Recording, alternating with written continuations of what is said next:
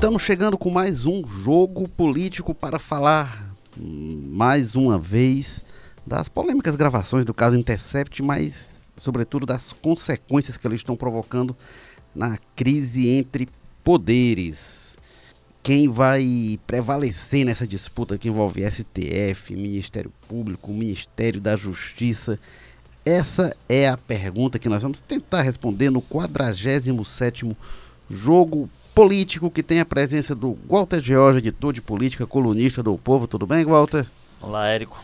E também de Carlos Maza, jornalista, colunista do Povo, coordenador do Povo Dados. Bem-vindo de volta, Maza. Opa, Érico.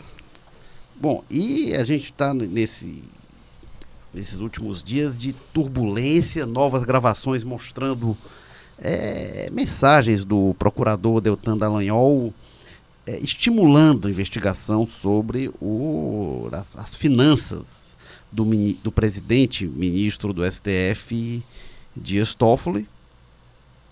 Depois disso, é, o ministro Luiz Fux requisitou as gravações do é, é, apreendidas com hacker, é, é, algumas delas veiculadas pelo site Intercept, por outros veículos, como Folha de São Paulo, Veja, e é, resguardou inclusive o acesso, proibiu a destruição de, de, das gravações, né, que tinha sido anunciada pelo ministro Sérgio Moro, depois foi negada pela Justiça Federal, porque disseram que destruição de provas só pode ser determinada pela Justiça. É, e aí ele requisitou, num polêmico inquérito sobre fake news que tramita no Supremo Tribunal Federal, é, e proibiu a destruição. É, tem várias polêmicas envolvidas, né? Porque o próprio inquérito sobre fake news, ele é discutido. A PGR é contra esse inquérito, se manifestou, disse que o, o Supremo está usurpando uma, uma função que é do, do Ministério Público de conduzir esse tipo de inquérito, de, de eventualmente apresentar denúncia, prerrogativa exclusiva do Ministério Público, da PGR, e eles adotaram lá um entendimento para é, requisitar essas provas, sendo. E aí nem o juízo, nem o juízo original que trata desse caso é, terá acesso às gravações, sendo que o ministro Luiz Fux é citado nas gravações. Né? O problema é que a gravação do, é a mensagem do em Fux we trust, em Fux nós confiamos, eles dizem os membros da Lava Jato, né, disseram, teriam dito, segundo a gravação, então tá esse cenário, né? Que, é, é, o ministro diz uma coisa, o ministro Sérgio Moro diz uma coisa, Fux proíbe a destruição, puxa as provas para si, tira lá do juiz original. E em meio a tudo isso, tem rumores de que o Deltan Dallagnol poderia ser afastado, estaria sendo buscados meios para afastá-lo do comando da Força Tarefa da Lava Jato, que poderia provocar uma crise, não sei de quais proporções. Walter George, como é que tá esse cenário aí né, com essas novas gravações, essa, essa situação do STF? É, as relações não estão boas, né? Não estão tranquilas nos últimos dias. Não, não estão, Érico. E não, o pior para mim é que no, quando você projeta o cenário também não, você, não, você não vislumbra, é, a curto prazo pelo menos, uma, um restabelecimento da normalidade. É, há algumas coisas que são muito simbólicas e o fato de o ministro decano, né, quer dizer, aquele ministro estar mais tempo dentro do, do, do da, da, corte, lá do, do, STF, do ministro decano Celso de Mello ter sido escolhido, e esses momentos são, como eu disse, são representativos, são simbólicos, para fazer durante a votação de uma matéria que, em que o governo foi derrotado por 11 a 0, ou seja, os 11 ministros, e aí há outro símbolo nisso, o próprio presidente, sem necessidade nenhuma, porque estava claro a maioria, fez questão de votar. Então ali o, o STF estava em si com a votação, dando um sinal em direção ao Palácio do Planalto. O ministro Decano e alguns votos, votos que costumam ser muito longos, feitos na base do sigo relator, sigo relator e tal. E aí o ministro Decano vem e faz um discurso de cerca de meia hora, parte dele lido, o que dá toda a indicação de que foi pensado, né, não foi na emoção, é, em que ele sugere até tentações autoritárias do presidente do governo, porque estava se discutindo uma medida provisória que o governo tinha baixado é, em torno do assunto que na, na, pouco antes, coisa de alguns meses antes, o Congresso tinha imposto uma derrota ao governo. Dizer, o, o, o, Congresso derruba e o governo reedita uma medida provisória, uma coisa absolutamente afrontosa à Constituição. Então o ministro Celso Melo fez um discurso e eu acho que eu, o fato de ter sido o Celso Melo, naquela, naquela sessão em que 11 a 0, por 11 a 0 o governo era derrotado, e tudo, eu acho que é simbólico do momento muito grave que a gente. Assim, porque não é um, um, não é um daqueles ministros falantes que a gente tem. Marco Aurélio, qualquer coisa que você quer repercutir, o jornalista liga para ele, passa um WhatsApp, ele tem a resposta na hora, normalmente em tons. Não, não é o Gilmar Mendes. E um também, juiz, né? um Gilmar Mendes, né? É, então, era, é um ministro que só fala realmente, é cirúrgico nessa, nesse aspecto. Então, ele ter sido escolhido, ele ter feito aquele discurso, eu acho que dimensiona o tamanho do problema que a gente tem. E aí, quando eu digo que a gente olha para frente no curtíssimo prazo e, e, não, e não encontra a solução, é porque a gente tem um presidente que tem um estilo que ele já disse que não mudará, que não pretende mudar, que é uma usina de criação de problemas nesse sentido. Quer dizer, um presidente que não tem preservado o, quem gosta do Bolsonaro normalmente reage muito mal a esse tipo de crítica, mas assim, mas é um presidente que é, não tem noção da institucionalidade, ele ainda não tem noção do cargo que ele ocupa. Então ele dá algumas declarações que ele acha normal, eu até entendo que na cabeça dele é normal, só que na posição em que ele se encontra é anormal. Na posição que ele se encontra gera crise. Na posição que ele encontra gera instabilidade institucional. E uma das missões que ele tem, desde quando ele foi escolhido presidente e quando tomou posse, uma das missões que ele tem que preservar é exatamente a estabilidade, institucional. É garantir o processo democrático limpo. E esse processo democrático só, só se estabelece de fato se você tiver os poderes, cada um cumprindo o seu papel, um sem tentar interferir no outro, um sem tentar é, controlar e, e, mandar no outro. Então, tudo isso aí, você tem um, um, um, agente hoje, um agente político importante, né? alguém que cada declaração dele tem imediatas repercussões nacionais e até internacionais, como ele tem visto, que não tem se disposto a entender esse papel e entender nesse papel ajudar para que o país entre numa normalidade que é uma normalidade democrática institucional que repercute também na normalidade econômica. Então é uma coisa de interesse do governo que ele, que ele comanda. Mas há aí uma lógica de alguém alguns dizem que inclusive é método nisso que o presidente só sabe se mover nesse tipo de ambiente. Agora, tem sido um ambiente que se é bom para ele, se tem sido bom para ele, se tem ajudado a manter inclusive o apoio a ele e tal, etc, nesse, nesse contexto todo, para o país tem sido muito ruim. E, e é preciso, seria importante que o país encontrasse os interlocutores, inclusive da justiça. A gente vê no, no, no, Congresso, por exemplo, que aí é uma voz um pouco mais altiva, porque são pessoas também eleitas, né?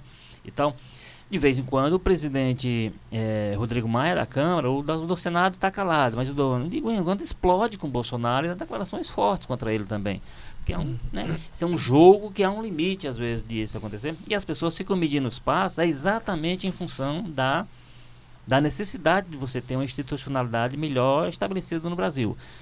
Então, assim, eu acho que a gente vive um, um, um momento grave de, de a gente chega a falar de guerra de poderes ou coisa desse tipo, um, mas uma tensão entre poderes muito clara e que tenderá a, digamos assim, a reduzir-se e a ajudar o país a restabelecer essa normalidade, eu acho, no momento em que o presidente mudar a sua postura e a gente não tem isso projetado no horizonte que nos que nos é apresentado. Não, e é curioso, é, especificamente nesse ponto que você falou com relação à autonomia dos poderes, né, de que tem que ter uma relação, uma coexistência harmoniosa, é que também nesse próprio caso aí dessa votação do STF, reagindo, né, às falas que o Celso de Mello fez, às críticas ali, o Bolsonaro agiu diretamente para perturbar ainda mais o ambiente político, né, que ele foi jogar ali numa das entrevistas que ele deu depois, né, em que ele se disse esculachado pelo Celso de Mello, pelo STF. Ele não gostou não. Ele puxou uma decisão que não tem absolutamente nada a ver. Né? Puxou aquela questão da decisão do STF em, em equiparar Porque a homofobia ao crime de racismo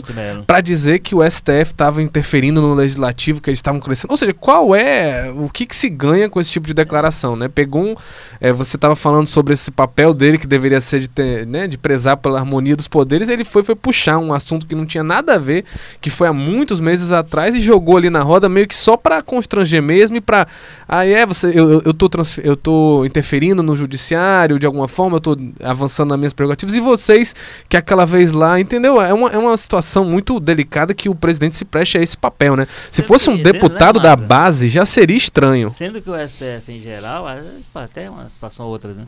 Mas ele é, ele é provocado. Ele, é, evidentemente, ele não poderia não decidir sobre o assunto, é uma prerrogativa que ele tem. Mas normalmente ele é provocado. Não é que um ministro acordou e disse, não, eu vou como, como aconteceria num um presidente pode acordar e dizer, não, hoje eu vou mandar uma lei para o Congresso, um projeto, vou baixar a medida provisória. O ministro não, o ministro decide em cima de alguma coisa que ele é provocado para fazer. É. Como foi no caso da criminalização tese, da homofobia, né? No caso específico aí em análise, foi uma interpretação de um artigo que já está na Constituição Federal, né? Já está lá, já está em isso. valor legal. Então não houve um, um processo legislativo, enfim, isso é uma discussão bastante complexa. O que chama atenção é o presidente gratuitamente, parece que, né, aquela coisa de menino do colégio, um, um falou alguma coisa, o outro tem que responder ao altura, né? Em vez de ter uma saída, resolver aquele problema em si, ele puxa outro, cria mais uma, um debate aí. Sorte que o Celso de Mello não me parece ser o perfil de responder, né? O Bolsonaro, pelo menos não na altura dos, do, das palavras que ele pois usa. É, mas isso é que me chama a atenção, porque, por exemplo, ele fez esse discurso forte na sessão da quinta-feira, né? E aí, sexta-feira, aí foi para casa, dormiu, tomou café, fez o que tinha que fazer e acordou no dia seguinte com a cabeça mais fria, imagino. E deu entrevista para o Estadão reafirmando exatamente tudo aquilo que, que havia dito no, no discurso. Quer dizer, é uma coisa, vamos dizer assim, bem estabelecida na cabeça dos ministros, que de alguma forma, e aí esse é o problema que a gente tem no ponto, do ponto de vista institucional, que de alguma forma precisa vamos dizer assim, estabelecer, é, é, é, precisa se posicionar em relação a um presidente que, como você disse, e, e, inclusive essa, esse voto e essa decisão do STF, o voto do ministro, ele transformou em uma questão pessoal. Onde é que houve qualquer coisa pessoal é uma quando. questão política. Política, claro, absolutamente é. política. E muito na pauta, né? Tá tendo, desde que começou o governo Bolsonaro, essa, essa questão de que até onde é os limites de atuação do executivo, né? Ele pode agir da forma que tem sido feita. Todo momento, eu acho que desde o início da gestão do Bolsonaro, teve é, projetos ou ações que o Bolsonaro tocou que se questionou, né? Quem não, não lembra do caso do decreto das armas, né? Que foi muito questionado e revertido em algumas instâncias e tudo mais. Aquele decreto do Mourão com relação à transparência de, de, de, de atos públicos. Enfim, não era uma coisa que começou agora. O Celso de Mello não levantou isso, não criou isso do nada, né? Já está sendo discutido desde o início. Até onde o governo pode agir por atos de ofício, né? É, o, claramente o governo, pela falta de uma articulação parlamentar mais sólida, que no caso da reforma da Previdência até surpreendeu e tal, mas muito fruto do trabalho do Rodrigo Maia, que puxou para si essa pauta. Mas o governo não tem uma articulação eficaz para os seus próprios projetos. Então o governo tenta atuar no limite daquilo que ele é, é, acredita que pode fazer, mas vai tentando elastecer esses limites, tentando governar por decreto, enfim. Eu sempre digo que o governo tem muita coisa que ele pode fazer, mas não pode ficar é, é, legislando sem passar pelo Congresso. Então pode, na pauta administrativa, tem muita coisa que pode fazer, pode tocar nessa área, mas o Bolsonaro quer é, atuar nessa esfera dos costumes, quer atuar em marcos legais e aí fica buscando esses subterfúgios. Ele até falou uma coisa que eu achei interessante, quando ele, ele pediu desculpas, né, por causa da medida provisória, disse que foi um equívoco. E aí eu acho que merece elogio, mas ele confunde as coisas quando ele fala, não, foi um assessor que, que, que fez isso, mas olha, desculpa, foi um erro. E aí ele perde a noção que a questão não é a pessoa física Bolsonaro, é a instituição presidente da República. E aí, se tem assessor que está assessorando errado, é, isso é um erro da presidência. Escancaram quem um colocou esse assessor né? lá foi ele. Escancaram né? um amadorismo. da assessora de, da, da, da, estrutura de Estado, né? Então, tem uma, um, um, aparato institucional aí que às vezes ele não se dá conta. Não é que o erro seja necessariamente dele, até porque ele assinou, mas além disso, é, é a engrenagem da presidência que está. É, é, é, que enfrenta um problema e, e obviamente que era um, um equívoco que não tem tamanho. É, o, o, o, essa questão do, da, da, da postura do, do presidente Bolsonaro, ela realmente ela chama atenção, porque se você for ver, eh, acho que se a gente for olhar desde a transição, é, vai se situar talvez, a gente vai ter a recomendação, aquela, aquele encontro que houve, que um encontro que inclusive foi muito questionado entre ele e os presidentes dos outros poderes, do presidente da Câmara, do Senado e do e do STF, o Dias Toffoli, onde saiu lá uma espécie de pacto, que aí o Toffoli na época foi muito questionado para dizer, olha, pelos próprios ministros do STF, inclusive, olha, o presidente do STF não faz pacto, que pacto, que história é essa de pacto? Ele cumpre a parte dele, ele se compromete a cumprir a parte dele e pronto. Né? Eu acho que o que falta de, de, vez em quando é isso. E essa, e essa relação com o Congresso ela é interessante porque, como, como o Érico disse aí, é, você tem um, um, governo que abre mão desse tipo de, de, de preocupação. Então, se é, montou seu time lá com neófitos, quer dizer, todos os deputados, ou é deputado ou é senador de primeira viagem, os, à exceção do senador Fernando Bezerra no, no Senado, mas o, o, os líderes do, do, do governo, o líder do governo na Câmara, o Major Vitor Hugo, que sequer mereceu citação do presidente Rodrigo Maia quando foi ressaltar aquele resu resultado extraordinário da votação no primeiro turno da reforma da Previdência. A Joyce Hasman, também não citada pelo, pelo Rodrigo Maia, também uma deputada de primeiro mandato, é a líder do governo no Congresso. Quer dizer, ele fez uma opção, uma opção perigosa, porque normalmente se faz isso quando o próprio presidente, no caso, ele, ele assume essa articulação. O Bolsonaro também não assumiu a articulação. Né? Uhum. Pelo contrário, ele, o que ele faz é criar problemas para a articulação resolver lá no Congresso com suas declarações e atitudes. Essa questão do Major Vitor Hugo que você fala me lembra muito daquele episódio que eu acho que é um ótimo ilustrador do momento que a gente vive hoje e eu fico imaginando como é que os investidores internacionais, gente que está acompanhando o andamento do Brasil de fora, recebe essa, né? Que foi aquela história é, no auge daquele, daquelas polêmicas ali de início do, do mandato do Bolsonaro, a, a, reforma da Previdência totalmente travada porque o Bolsonaro ia criando uma, uma polêmica atrás da outra, o Rodrigo Maia aparece e fala, não, vou puxar a reforma para mim e eu vou tocar isso aqui, né? Porque é uma pauta importante e tudo mais, né? As primeiras articulações dele ali.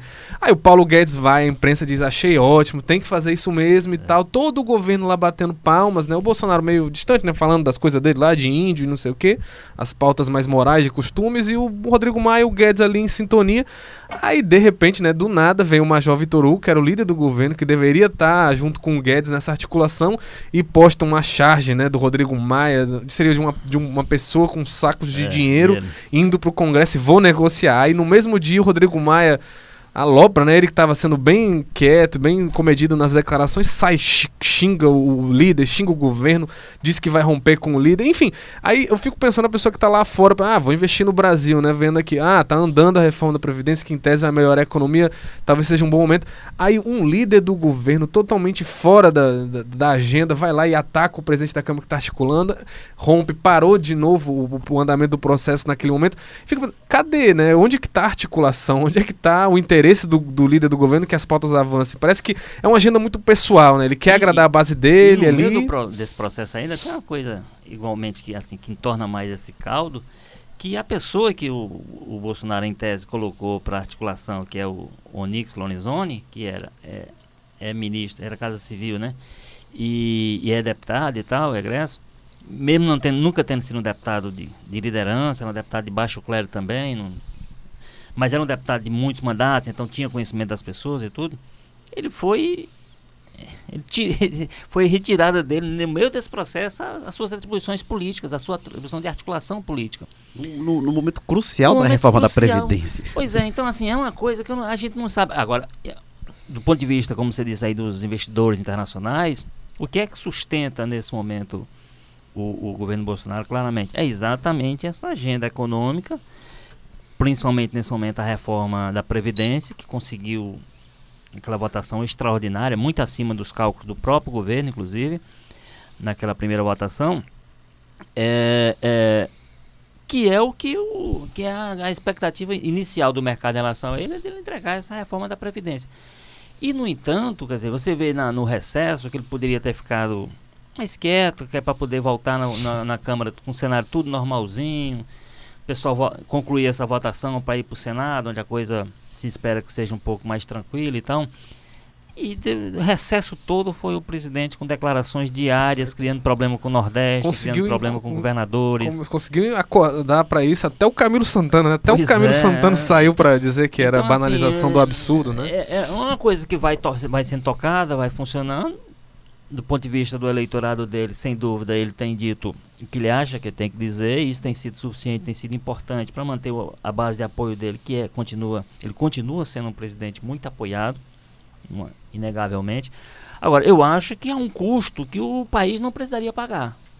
Eu acho que ele poderia fazer isso com submeter, é, vamos dizer, ajudando o país a estabelecer um quadro muito mais normalidade, repito, inclusive para ajudar o governo dele, que o, o- qualquer governo, não é só o dele, mas qualquer governo precisa de um ambiente tranquilo para que as- papel de tocar fogo nas coisas é da oposição, mas ele tem, ele tem assumido esse papel com grande competência, É, que de é passagem. até né? a tese que vem se falando desde o início do governo, né? Se não seria uma, uma, uma, uma tática do próprio Bolsonaro para sequestrar a pauta negativa do governo, tá tudo nele mesmo ali, e ele acaba jogando aquilo tudo, tudo que se acontece acaba no fla-flu ideológico, né? Muita gente começou a ouvir aí o podcast, já deve ter desligado, fechando esses petistas, né? Porque virou essa coisa, você criticou o Bolsonaro, meu amigo, já era, você tá no espectro da extrema esquerda, E né? também você Tem gente como tem gente elogiou- como o Reinaldo Azevedo tá É, sendo chamado de comunista, né? Então, e por outro lado, né, mas se você elogiou, como o Érico acabou de ressaltar, uma coisa que merece da parte dele, o o meia-culpa, que ele- o re- o reconhecimento que ele fez de que errou no processo, você qual- faz qualquer menção que isso é um gesto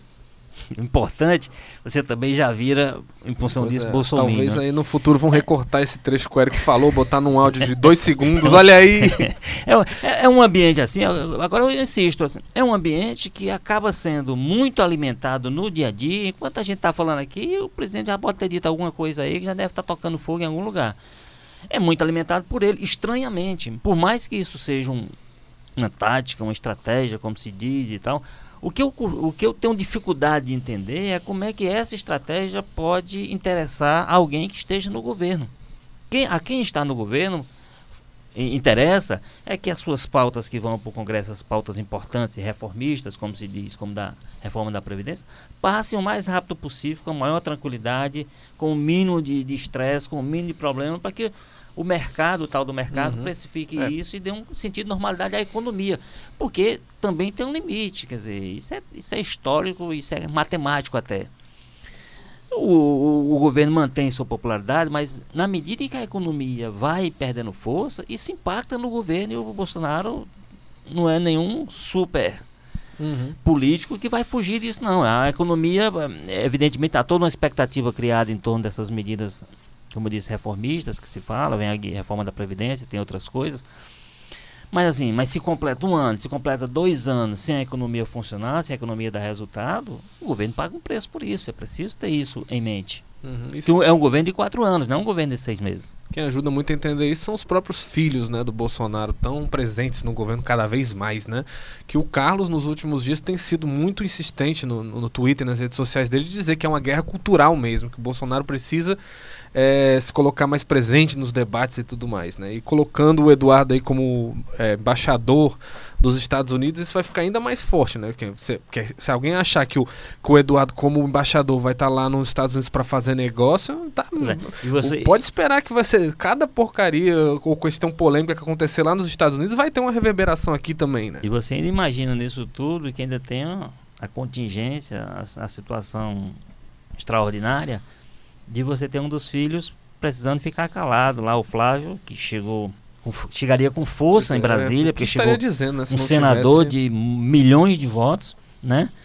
E está tendo que se manter um pouco mais ausente das discussões para as pessoas lembrarem o men menos possível dele, porque há um desgaste natural em função do, Sim, dos sim. episódios que envolveram lá, principalmente o ex-assessor, o Queiroz. É, e Então- não só concluindo que eu estava falando, tipo, essa questão dos Estados Unidos, porque lá tá hoje na pauta do dia, está sendo muito debatido é, como de um mês para cá cresceu muito a, a questão racial dentro dos, do- dos rallies, né, dos encontros lá pró-Trump nos Estados Unidos, que teve vários que o pessoal começou a gritar, mande embora pra, de volta, né, algumas deputadas lá do Partido Democrata que tem uma, uma raiz de países árabes e tudo mais. Então, o, o Eduardo Bolsonaro Latinos, estando lá, com certeza vai ser do interesse de trazer essas pautas para o Brasil também, começar a ter essa reverberação dessa, dessa polêmica toda que está tendo lá.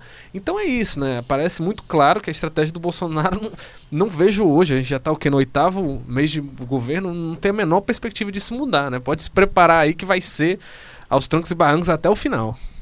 O Walter agora tem, obviamente, o Bolsonaro como gerador de crise, agora, como eu até falei no início, tem a crise que não é propriamente no núcleo do governo, embora tenha começado lá dentro, que é essa questão da, das gravações, onde é que elas ficam, né? Que, primeiro o Moro disse uma coisa, que as gravações seriam destruídas, né? e aí começa no governo. Uma coisa O que não Moro- poderia ter o dito. Moro né? É, vamos agradecer ao, ao ministro do STJ, né? Que revelou que ele tinha dito isso. É, Foi Otávio Te- Teve algumas presidente pessoas disseram, e depois o Moro disse, olha, eu não tenho uma lista de, de- do- do- do- do- dos envolvidos, o inquérito é sigiloso, né? Então ele não deveria ter realmente os nomes.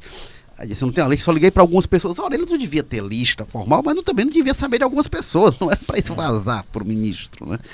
Então aí tem um problema em si, disse que iria destruir, depois a Polícia Federal disse, não, não pode de quem decide destruição de provas é a justiça. Embora muita gente entenda que, como são provas obtidas legalmente e tal, isso teria de ser realmente destruído, mas teria que a justiça decidir. E depois vem o STF, decisão de dois ministros, do Fux e do Alexandre de Moraes, reivindicam é, é, esses áudios, sendo que os dois são citados, tanto o Fux como o Alexandre são citados é, em gravações. Então criou aí esse ambiente, mas principalmente tem uma questão aí, né? Que o STF agiu com uma velocidade que não tinha feito até então, depois que veio à tona o áudio do Dallagnol é, estimulando investigação sobre o ministro do Supremo. Né? Não é a primeira vez que isso acontece. O próprio inquérito sobre fake news foi instaurado depois que é, houve ofensas a ministros do Supremo em redes sociais. E aí isso vinha acontecendo generalizado, né, de forma generalizada na, no meio político, isso, com, com fake news espalhando com, contra vários agentes públicos. E quando chega no Supremo, se instaura esse inquérito inusitado. E aí agora, quando tem essa menção mais direta, várias menções do tipo sobre vários agentes de direcionamento de algumas investigações estão em vários áudios. Quando mexe com o Toffoli, quando, quando mexe com o Supremo, já tem uma ação mais enérgica. Os calos do STF são sensíveis, É, né? Pois é.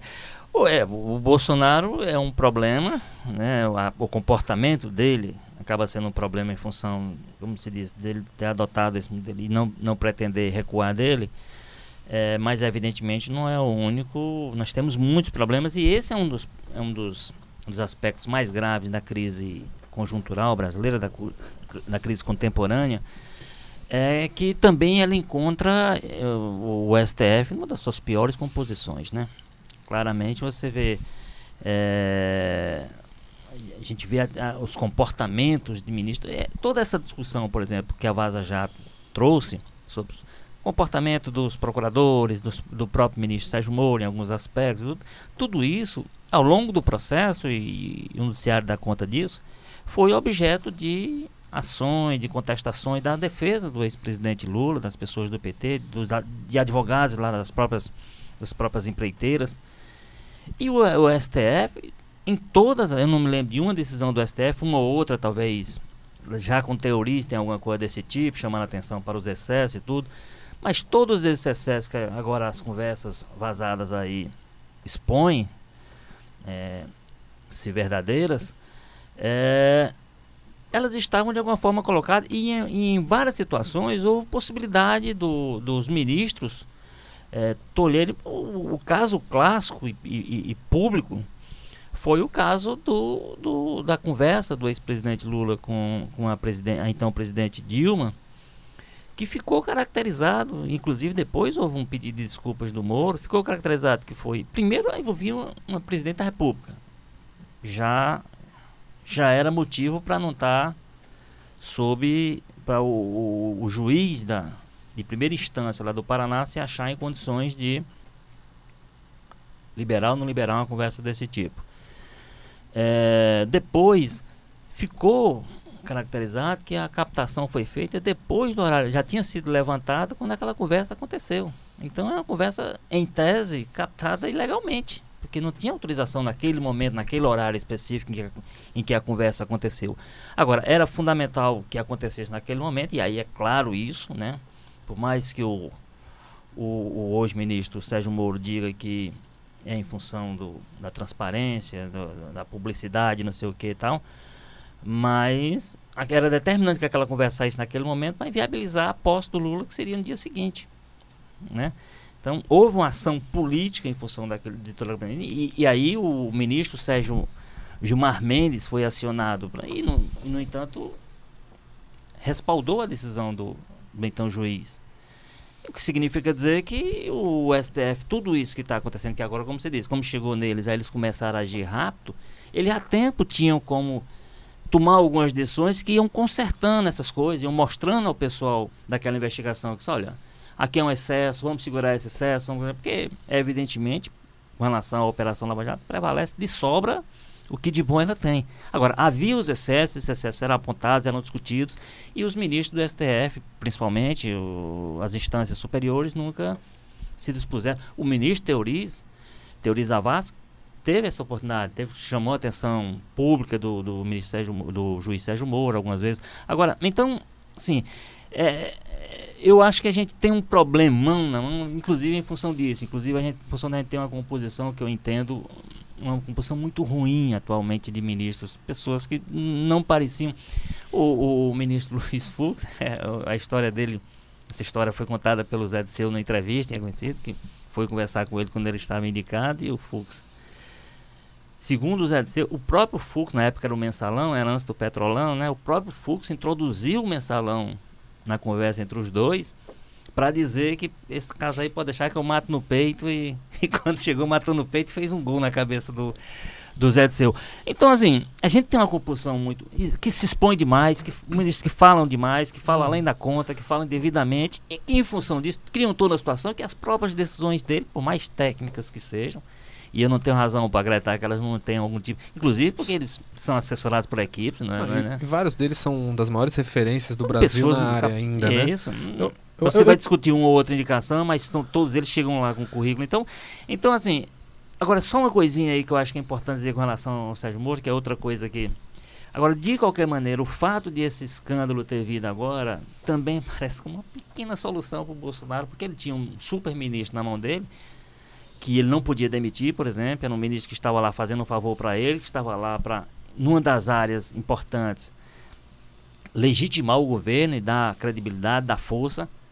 E esse ministro hoje virou, é absolutamente dependente da vontade do Bolsonaro de mantê-lo ou não no cargo. É, tem, tem muita gente no núcleo bolsonarista que não confia no Moro, acho que o Moro quer ser candidato a presidente em 2022 não a é de todo Coaf, né? absurda, né? né? Só que eu acho que a curto prazo, a curto prazo ele está preocupado tá em sair desse né? rolo aí. É. Agora, um cenário de um Supremo realmente muito desacreditado, né? De um judiciário que está é, realmente. Mais, mais do que do Supremo, o Supremo é a expressão do, do judiciário. Se fosse uma tese, assim, eu diria que a gente também está pegando uma composição meio que de transição é, da forma como a sociedade brasileira percebe o poder judiciário, né? Você vinha até ali antes do mensalão, o poder judiciário era conhecido por ser fechado, né? Hermético, você não tinha muitas informações. Depois que se cria o CNJ, começa a ter todas aquelas polêmicas, o Joaquim Barbosa, época presidente do CNJ extingue vários dos feriados que tinha no judiciário, acaba com vários benefícios, começam até aquelas resoluções obrigando a, a dizer o salário dos juízes, dos magistrados, aí cria-se uma crise de, de auxílio moradia, de daquilo outro, de benefício de juiz ganhando 150 mil reais, inclusive o Moro já foi acusado, né, de juntando benefícios, então gerou a criação das TVs Justiça, né, de, enfim, foi criando-se várias ferramentas que foi dando uma visibilidade que a Justiça nunca teve, e os ministros que estão agora foram, né, o auge disso isso. Você teve os casos judiciários aí mais, mais né, com interesse público da história do Brasil, aí, com o mensalão, agora com a Lava Jato, os, os ministros acabando se pressionando, alguns deles atuando de uma maneira bastante política. Né? O Gilmar Mendes, durante um bom tempo, ele estava se reunindo com gente do PSDB, né? O saudoso PSDB, que hoje né, praticamente sumiu do debate ele público. Ele mas almoçava com o pessoal do PSDB e à tarde decidia alguma coisa sobre o PSDB. Pois é, um era uma situação que o próprio Supremo foi construindo ao longo dos anos aí, uma fragilidade muito grande com relação às decisões deles, porque a gente sabe, e talvez seja por isso que o Celso de Mello ainda tem um peso, né? Porque é um ministro que, que evita, mais é, é, é, mais reservado, dúvida. evita manifestações públicas muito claras e tal. E, e por isso eu digo, né, que, que, talvez seja uma transição, né? Foi o judiciário que descobriu que ele deve alguma coisa, algum tipo de esclarecimento à sociedade, mas aí descobriu até demais, né? Quer participar do debate público e fazer pacto com o presidente, sentando numa mesa, sendo que depois vai ter que decidir questões legais, específicas sobre o que for aprovado ou mandado pelo, pelo executivo, enfim, nas instâncias demais do poder. Então é uma situação muito delicada, né? O STF, que deveria ter construído uma, uma fama de isenção, de julgamento técnico, de guardião da Constituição, acabou virando um agente político como todo outro, né? E o seu Moro é um dos mais, é, casos mais simbólicos disso, né? Que era um juiz passa a ser um agente político, ministro, e como ministro parece que ainda tem um pouco saudade da função que exercia antes, né? Que ainda está querendo ser juiz aí, mandando destruir prova. É, é uma situação bastante delicada aí para o judiciário. É, é curioso que nesse cenário do a presidência sendo esse fator gerador de crise, né? O poder executivo, o judiciário também desacreditado, sempre visto as posições como partidarismo, como posição politicamente quer favorecer um lado, quer favorecer outro o Ministério Público também na Berlinda com esses áudios, enfim. O, fa o, fator de estabilidade na República hoje parece que é o legislativo, né? Isso é uma coisa inusitada na história da República. O Congresso, que sempre foi o poder é. dito mais aberto, mais propenso à crise, hoje é o fator principal o, o, de estabilidade. Você lembra aquela votação do impeachment, né? Que foi aquele carnaval, é. aquela confusão. Aí pensa, não, eles agora são os nossos. É, esse pessoal aí, nós estamos. A nossa estabilidade está na mão desse pessoal, né? Rodrigo Mas, Maia, um líder, né? Um estadista. Mas deve ser justo que eles.